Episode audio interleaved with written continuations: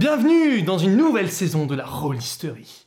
On va jouer à, cette fois-ci, une campagne d'Heroic Fantasy. Un truc maison qui se passe dans le même univers que euh, le caveau des encyclopes, pour ceux qui ont regardé. Et on a autour de la table Samantha, Oui, bonsoir. Johan, Et bonsoir. et c'est tout. Ah non, il y a Julien aussi. Eh oui, bonjour. Rambo, alias Rambo. Il a pas fait pour, son euh, deuil. C'est le rôle de sa vie. C'est mon, mon personnage préféré, je pense. Ouais, il va faire Rambo en version Heroic Fantasy, peut-être, peut-être, Oh. peut-être. Oh non, on a bossé deux heures sur pas grande, putain. Donc, on va jouer à un scénario qui s'appelle La Cité des Cerfs-Volants. Ce sera une campagne plutôt de longue haleine, je crois. J'ai prévu pas mal de trucs. Je dirais que ce sera la plus longue, la plus grande, la plus épique entreprise de la rollisterie. Je n'ai pas peur de le dire. On commence modestement avec seulement trois joueurs, non des moindres, hein, mais seulement trois joueurs. On commence léger, doucement, là, en introduction. Doucement, doucement, doucement. Chut.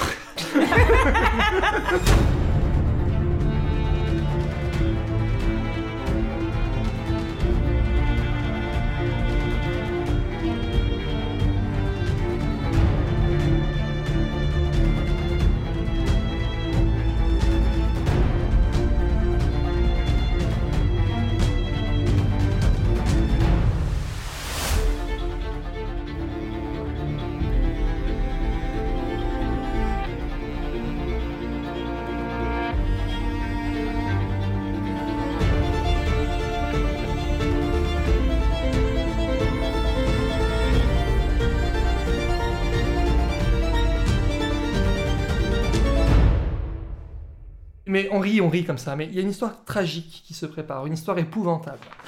Une cité qui meurt de soif.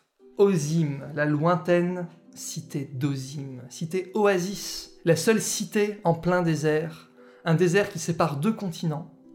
Au milieu de ce désert, il y a Ozim, la ruisselante, la ville de toutes les fontaines, qui euh, alimente les caravanes entre ces deux continents.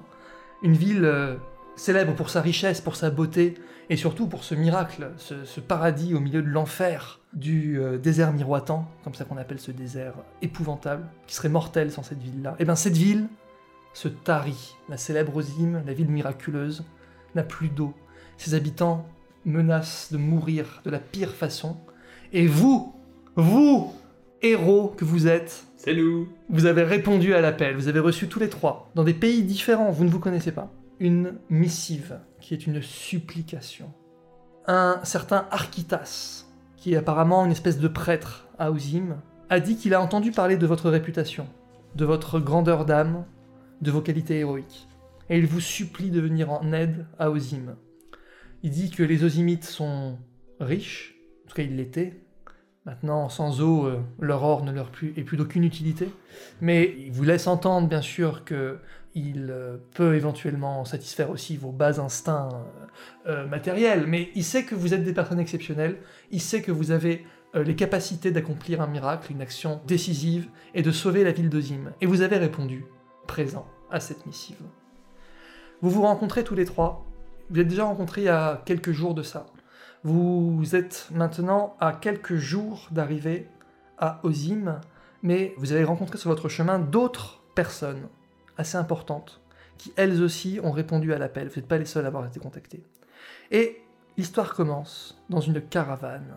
Vous êtes membre d'une expédition, vous avez payé en fait une tribu locale qui connaît bien le désert pour vous faire traverser le désert miroitant, un endroit extrêmement périlleux. Et euh, je vais bientôt vous dire qui participe à, à cette aventure, qui sont les PNJ qui est autour de vous, etc. etc. Mais d'abord, je veux savoir qui vous êtes, à quoi vous ressemblez, et surtout quel exploit vous a fait connaître à ce coin si reculé du monde. On va commencer par ton personnage, Samantha. On t'écoute. Yes, Qui alors, est-il Comment s'appelle-t-il? C'est qui ses parents je m'appelle Carline. Qui suis-je? Je suis un homme mystérieux, élégant et lancé. Euh, la peau diaphane, Ouf. des cheveux blancs, longs, ondulés, un regard euh, Pénétrant pénétrant et chaleureux à l'inverse de, de mon corps qui a l'air glacé, des yeux marron clair presque jaunes qui, qui est très saisissant. Oh. Ouais. Et euh, j'ai un air assez noble. Ok, et euh, ta noblesse euh, t'a amené à faire quelque chose d'exceptionnel. Qu'est-ce que tu as fait? Euh, je suis venue en aide à une ville qui était assiégée par des, par des monstres. Ouais. Et j'ai combattu à moi tout seul une centaine de monstres. Ah ouais, d'accord. Et Donc t'es un, un guerrier légendaire. je suis un guerrier légendaire et j'ai sauvé femmes, enfants. Et ouais, j'ai sauvé euh, toute une ville, quoi. Une ville entière qui était prête à succomber euh, face à une attaque monstrueuse. Ouais. Ouais, il y a des témoins de ça. Oui.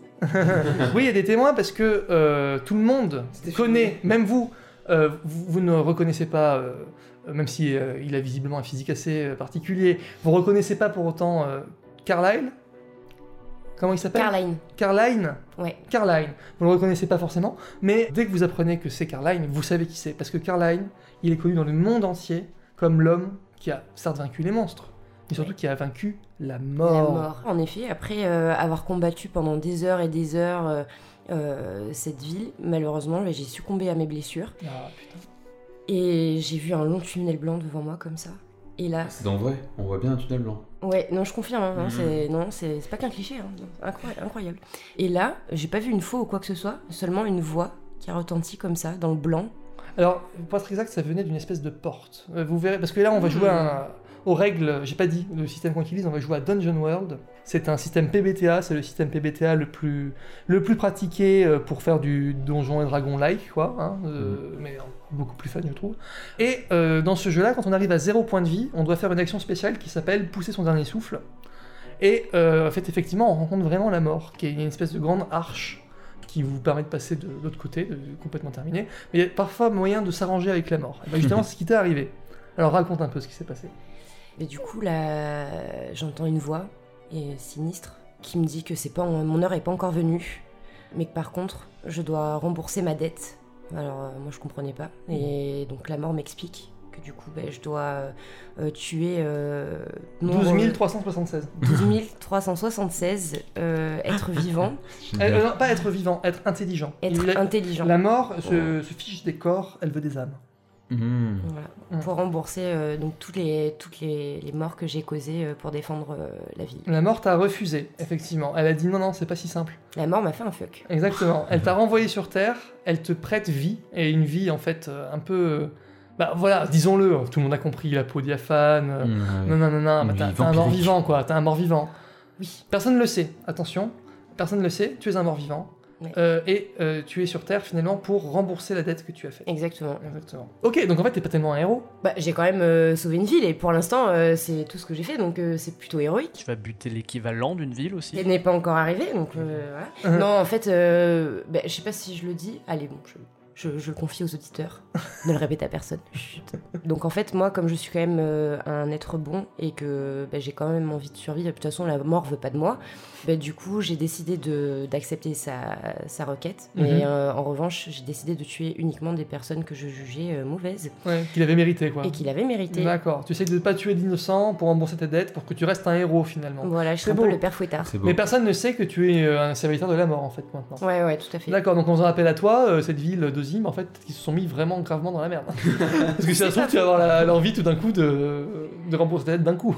L'avenir nous le dira. Parce qu'il y a à euh, Zim 12 376 habitants. Poil, yes Hasard Hasard, je ne crois pas. Et du coup, depuis, on me surnomme euh, l'immortel. Euh, oui, parce que la tu as, tu résisté à la mort et puis euh, tu as quand même depuis réussi à survivre à des combats qui paraissaient euh, complètement quoi. Ouais, complètement. Ok, donc un personnage, euh, ma foi, euh, fort intriguant. J'allais dire haut en couleur, mais non, tout blanc. Non.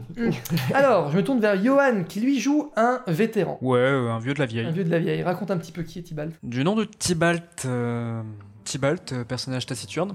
C'est le personnage que, voilà, un peu, un peu dark. euh, euh, C'est-à-dire le personnage Dark numéro 368 que je joue. voilà, t'as une, une prédilection. Mais il le fait très bien, il faut savoir le faire, il faut savoir le faire. On va dire ça. Alors, qui est Orphelin, élevé par un ermite. Son frère loup massacré sous ses yeux. non, j'ai pas été élevé par une meute de loup. Euh, Non, il se trouve que j'ai un frère jumeau. Et euh, à la différence de lui, euh, je n'ai pas eu de prédisposition innée euh, pour la magie. Parce qu'il se trouve que dans ce monde, il y a des gens euh, qui naissent avec une prédisposition innée pour la magie et d'autres non. Et euh, toujours trouvé ça injuste, surtout quand euh, on sait euh, le sort qui est réservé à ceux qui ont cette prédisposition-là. Ils aspirent à une vie de privilège. L'aristocrate, hein, Voilà, les mages, hein, clairement. hein, ça pète, c'est incroyable. En gros, j'ai grandi avec le credo suivant, c'est que pour moi, la magie fausse la donne. Et qu'un potentiel aussi destructeur ne doit pas être euh, laissé à n'importe qui qui peut faire n'importe quoi avec. Mm. Puis voilà. Donc t'es anti-magie. Je suis anti-magie. Mais t'es pas que ça, parce que t'es aussi un héros. En fait, je suis pas un chasseur de mages à proprement parler. Moi, je j'ai rien contre les personnes qui naissent avec cette prédisposition-là, mais plutôt à ce qui pourrait devenir. Donc, euh, mon plan à long terme a été de, constituer une sorte de réseau d'informateurs pour un petit peu surveiller euh, les mages les plus puissants, afin de vérifier qu'ils fassent pas de conneries.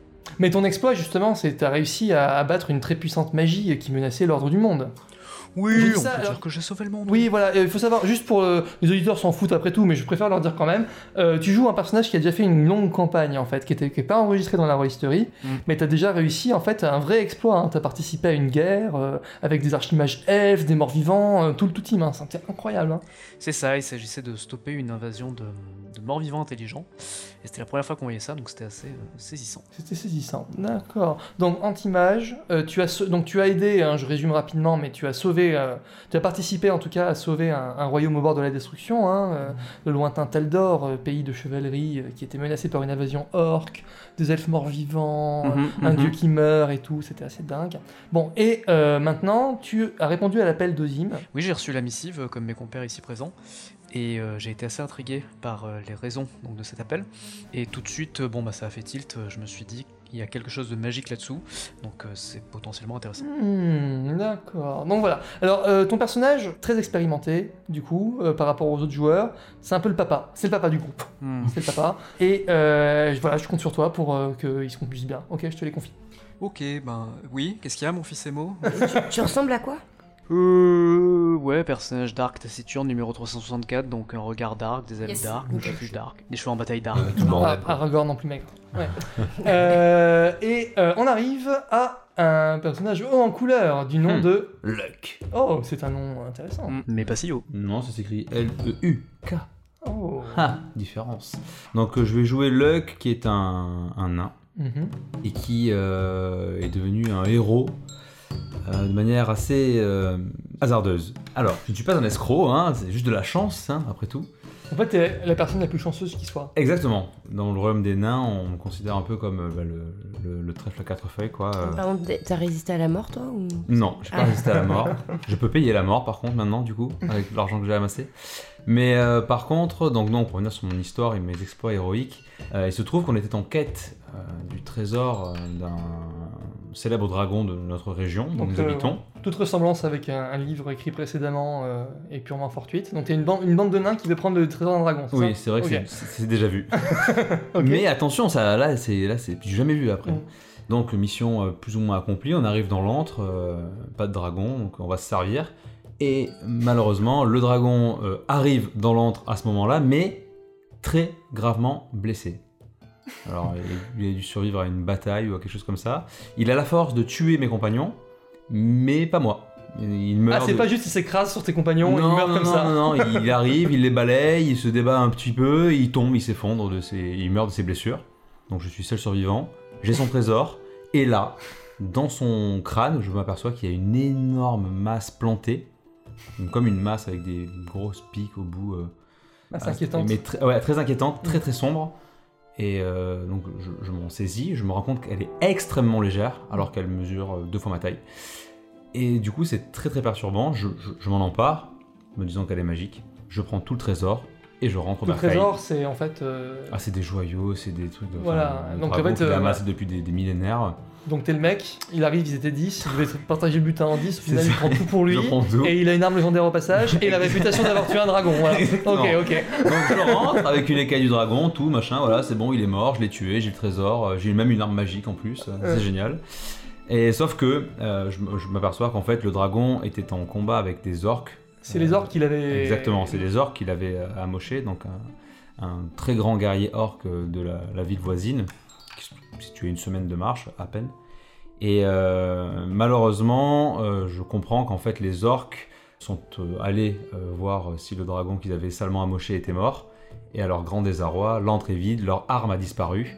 Et ils ont im- immédiatement accusé les humains qui habitent à une semaine de l'autre côté de la montagne, du coup, et c'est ça qui les sépare des orques et Mhm. des Bah, humains dans la toi. Bah non, c'est pas tout bénéf parce que je suis très gentil quand même de base. Je suis pas quelqu'un de. Je suis pas un enfoiré. Ah Bah, c'est là, que- c'est là que ça fait la différence. en fait. Et c'est là que ça fait la diff, c'est-à-dire que me rendant compte que les orques sont en train d'assiéger euh, littéralement la ville humaine qui a du mal à se défendre, euh, avec toutes ces richesses accumulées, euh, je propose mon aide aux humains. Alors je leur dis pas vraiment euh, que c'est. Non, voilà, tu vas pas jusqu'à dire c'est ta faute. Voilà, je veux pas que je gâche ma faute, Ah. mais je joue le bon samaritain, je leur propose euh, bah, ma fortune pour euh, commanditer tout un tas de mercenaires venus en- de, de tous les pays voisins en galère pour euh, Repousser l'attaque. orque, vaincre les orques. Et du coup, je deviens le nain qui sauva les humains. Et qui a dépensé sans Et compter. qui a euh, dépensé ça compter pour eux, Voilà. qui était, alors en plus, euh, assez impressionnant. Je, je m'étais bardé Oui, t'es un guerrier à la base. d'armure que j'avais récupéré C'est pas dans l'antre, de la masse magique inquiétante, etc. Ouais. On m'a vraiment pris pour le, le- le grand tueur de dragons, euh, sauveur des humains, enfin bref, tout le bordel quoi. C'est classe, c'est classe. Toute première phrase, c'était quoi? Je ne suis pas un escroc? Bah, non, parce que du coup maintenant, avec tout ce que j'ai gagné, je fais le bien autour de moi. Gagné, oui. Mais là, euh, Ozim, du coup, m'a appelé, sachant que j'avais déjà sauvé une ville humaine. Ils se sont dit pourquoi pas, et moi je dis pourquoi pas? Et tu Et viens. à la rescousse, Et t'arrives avec quoi? Avec 50 000 pièces d'or. J'ai dit en fait, il faut savoir, on a fait la création des personnages, on l'a pas enregistré parce que bon, voilà, on, vous, on vous l'épargne, chers auditeurs de la Roll History, Ouais. mais on a créé euh, sa fiche de personnage et c'est lui qui a eu l'idée du background un petit peu, ça s'est créé comme ça. Je lui dis d'accord, bah tu me dis juste combien t'as de pièces d'or, tu peux dire ce que tu veux. Je dis mais fais gaffe, si tu me dis que j'ai 4 millions de pièces d'or, tu vas devoir te démerder avec 4 millions de pièces d'or. Ça veut Non, dire que tu vas est- être chassé par tout ce qui existe sur Terre et que t'as juste 14 tonnes de métal précieux à. Non, est Donc il a dit, il a été... 50 000. Alors, il a une fait une tonne. sorte d'entre-deux, C'est une, une tonne d'or. Il a une tonne d'or. une tonne d'or dans deux espèces de, De convois, de, ouais. convois, de chariots tirés par des bœufs. Voilà, donc là il m'a dit du coup il a dans son inventaire Mais j'assume. deux chariots, quatre bœufs, il a deux bouviers, il a des gardes du corps, voilà, donc il transporte une tonne d'or vers Ozim. Voilà. Bon, si t'en as trop, euh, vas-y, hein, t'inquiète. hein. Ouais, on peut en distribuer. Et je pense que le joyau que j'arbore à la ceinture euh, vaut l'équivalent de la Exactement, ouais, ouais, ouais. Il a. En fait, et, bah, même je peux confirmer qu'il a exactement la même valeur. Donc, Ouais, euh, voilà. Il- Tu as un joyau à la ceinture. Je suis un jeune riche, Ouais. faut, faut voir. hein. C'est, c'est quinquant, c'est pas forcément de bon goût. mais voilà. Ça en jette quand même. ça en jette, ça en Et jette. ça ça jette. attire l'attention dans les tavernes. C'est fait exprès, c'est fait exprès, c'est fait exprès. Bon, bah c'est par miracle que tu arrives entier jusqu'au dernier matin, du coup, où tu découvres donc euh, du coup cette expédition qui est en route. Euh, et euh, tu te joins. Tu apportes du ravitaillement aussi. Oui, on a. Parce alors, que l'or, ça, a priori, ça les aide pas trop. Hein, alors, les par contre, on n'a pas d'eau, on a beaucoup d'alcool. ça peut quand même aider. Et beaucoup de nourriture. D'accord, et ben figure-toi que vous n'êtes pas seul à avoir répondu à l'appel d'Ozim. Hmm. On va se lancer dans l'aventure, c'est le premier épisode. Je crois qu'on a l'habitude dans la Roll History, le premier épisode, il y a beaucoup de background. hein. Oui. L'aventure va démarrer, hein. il y a beaucoup de choses imprévues qui vont se passer.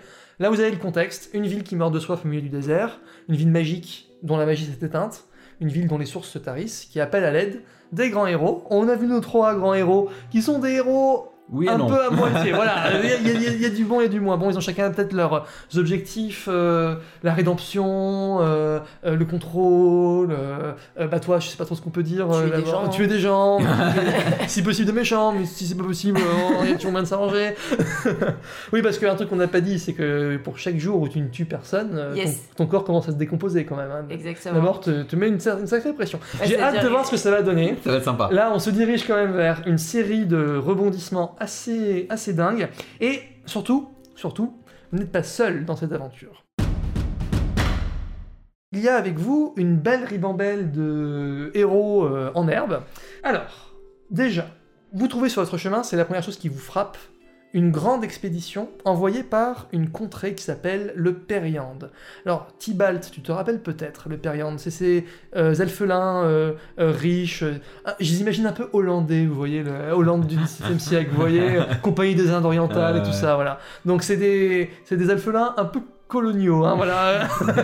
et euh, plein, de, plein de pognon, c'est des princes marchands, voilà. Ils sont petits, mais euh, ils sont de fin politique. Vos- bien, ceux-là. on a vu, hein, je sais pas, tu te rappelles, Ouais, ouais, ouais. voilà, tu te rappelles. Eh ben, il, euh, le- les, les comtés du Périande, les comtés, pas la comté, les comtés, c'est très original, euh, ont euh, répondu à l'appel des Ozimites et ils leur ont envoyé, ils leur envoient le lac de Verjon. Les comtés du Périande sont une, une vaste plaine, euh, pleine de rivières, de lacs, euh, d'étangs, euh, des polders, hein, vous voyez, ce genre de paysage du plat pays là-haut, voilà, c'est un peu la même chose. Et euh, ils n'ont que faire de toute cette eau douce. Et en fait, ils ont réussi à mettre dans des, des espèces de, de grandes ballasts un très beau lac à l'eau cristalline. Ils leur envoient ce lac. voilà, c'est une énorme expédition. Il y a 10 dirigeables.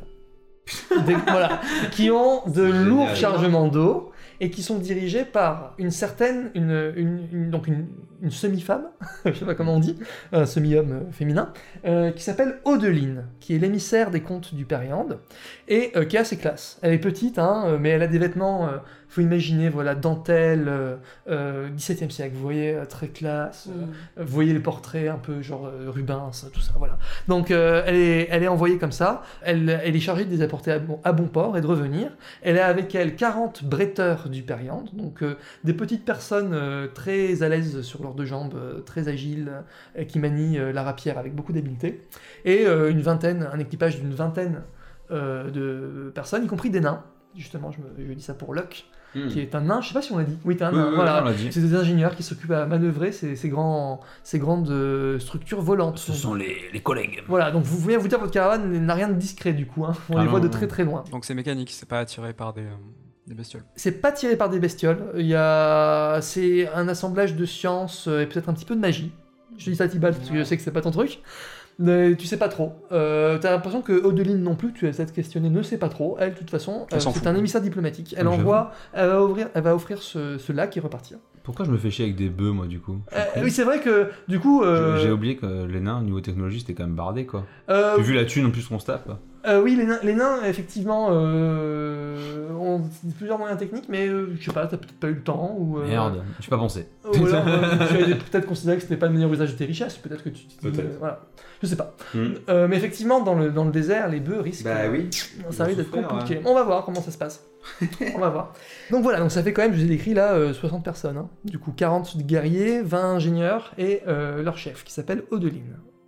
Personne ne prend de notes. Je dis ça aux auditeurs de la Rollisterie, tout le monde s'en fout. Si, si, regarde, c'est noté. Vous entendez le bruit de papier Ozim, Architas et Odeline. Ok. Il y a aussi un homme très désagréable, un certain Odei, magicien du euh, Taldor, de ton pays d'origine, Tibalt. Un homme très hautain, c'est un sorcier des nuages.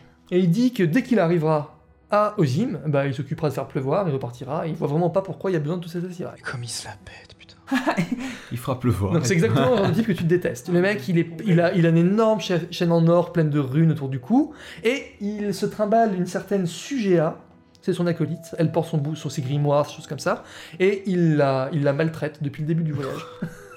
Il est horrible. Elle est très renfermée, euh, elle, elle répond euh, juste par des bredouillements en général aux, aux remontrances de Odei, et c'est donc aussi quelqu'un qui vous accompagne dans votre route.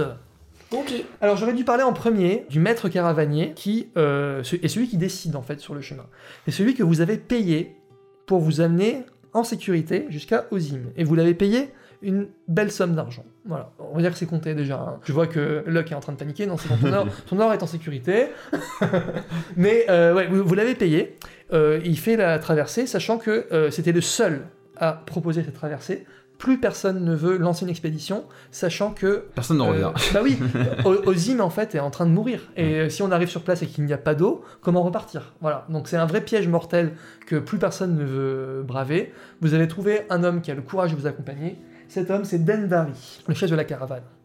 Un fier euh, quinquagénaire, la peau carbonisée, parce que le désert miroitant, vous allez voir, a plus d'un soleil malheureusement. C'est un Sahara euh, ensoleillé. triplé, on va C'est dire. bon, j'ai pris ma crème solaire. donc Denvari, euh, c'est le maître de la caravane, euh, qui y monte un, un lézard euh, gigantesque. Euh, vous savez, ces espèces de lézards euh, qu'on appelle des... Ah, comment ça s'appelle? C'est des molochs, je crois, vous voyez ou pas? C'est des lézards pleins de, pleins de piquants, euh, euh, pleins d'épines, euh, qui, qui, sont, qui ont l'air des, des espèces de ronces. Euh. non, mal aux fesses. Ouais, euh, je sais pas, il a dû trouver une solution. Donc ouais, oui, c'est un lézard géant, euh, type lézard du, du désert, vous voyez. hein. c'est les bœufs. D'ailleurs, il a l'air de ça- dire qu'ils vont pas survivre. Mais non, ça tiendra pas la route. le- je me- Alors, est-ce que, est que tu dépenses ton argent? Est-ce que tu dépenses 100 pièces d'or pour remplacer tes bœufs Ah par bah des oui, toffettes mais non, Ça mais s'appelle des toffettes. Bah oui, oui, il faut un tout mécanique en fait. Et ben voilà, tu peux retirer de 50 000 pièces d'or 100 pièces d'or pour remplacer tes bœufs par des toffettes. Ça commence. Il est humain, euh, Dendari Dendari est humain, elle appartient à la, ti- à la tribu des Aberrats. Ça fait partie des tribus nomades qui euh, vivent dans le désert. Des bédouins, quoi. Exactement. Euh, et il a avec lui ses dix fils qui Ah oui. l'accompagnent et Vachement. sa fille unique, Ropena, qui monte euh, aussi un lézard, mais beaucoup plus euh, très, très très noir, très fin. Son, son père est assez bourru, elle au contraire est pleine de vie, elle va, elle vient à gauche, à droite. Souvent elle part toute seule pendant parfois un jour ou deux. Elle, a- elle a un peu tête brûlée. Son père souvent fait des remontrances. Il a ses fils tout autour de lui qui lui obéissent au doigt et à l'œil, et elle c'est un peu l'effrontée, vous voyez. Forte tête. Ouais, la force de Tête. tête. Ouais, ouais.